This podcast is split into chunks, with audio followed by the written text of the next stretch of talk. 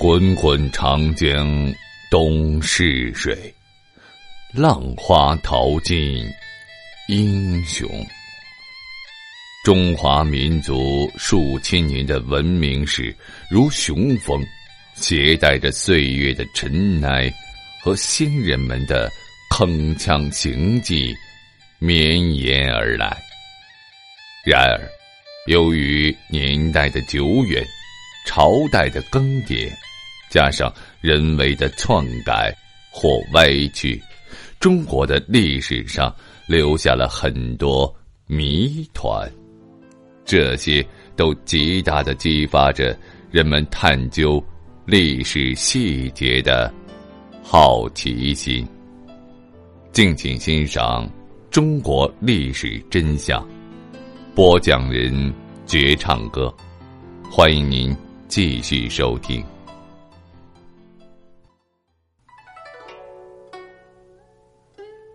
与妲己、褒姒、陈圆圆等人相比啊，妹喜的名气显然不够大，但每逢提到祸国红颜，她往往首当其冲。然而，著名作家伯阳先生却在《皇后之词》中这样介绍妹喜：是妹喜是个可怜的女子。他的身份是一个没有人权的俘虏，在他正值青春年华的时候，不得不离开家乡，离开晴朗，为了宗族的生存，像牛羊一样被献到敌人之手。史书中对妹喜的记载极为有限，现在的材料只能证明她是夏朝有失氏的部落的女子。当时，夏桀率领军队攻打有师氏，无力以暴制暴的有师氏将领们只好用美人计止战，美女妹喜就成了这场战争中的关键人物。虽然史书并没有详细记载妹喜的容貌，但想必她一定十分漂亮，漂亮到夏桀对她一见倾心，立即止战。坐拥美女，又率大军，快乐的回到了夏都。为了讨得美人欢心，夏桀劳民伤财，大兴土木，造琼室瑶台。妹喜日日不离其左右，甚至连批阅奏章之时，夏桀也会听从妹喜的意见。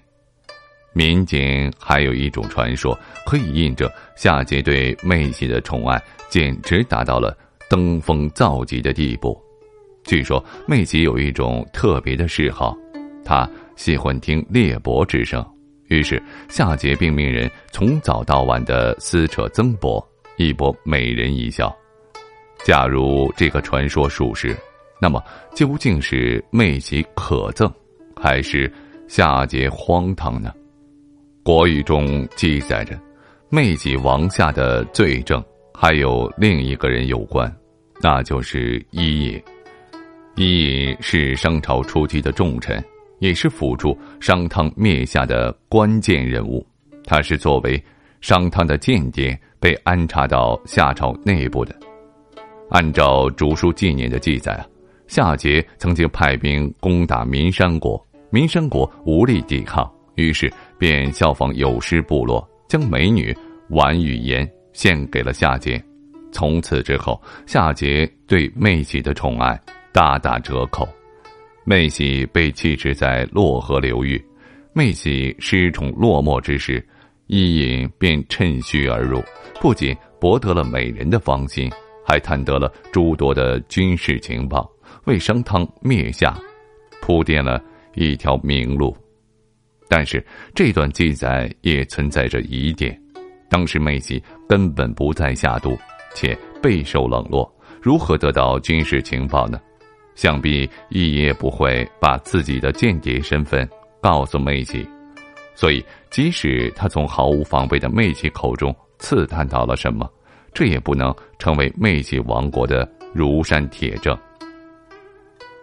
当人们将王国的罪责压在妹喜身上时，却往往忽略了背后的真相。若不是夏桀昏庸好色，将相腐败无能，又何至于国破为奴？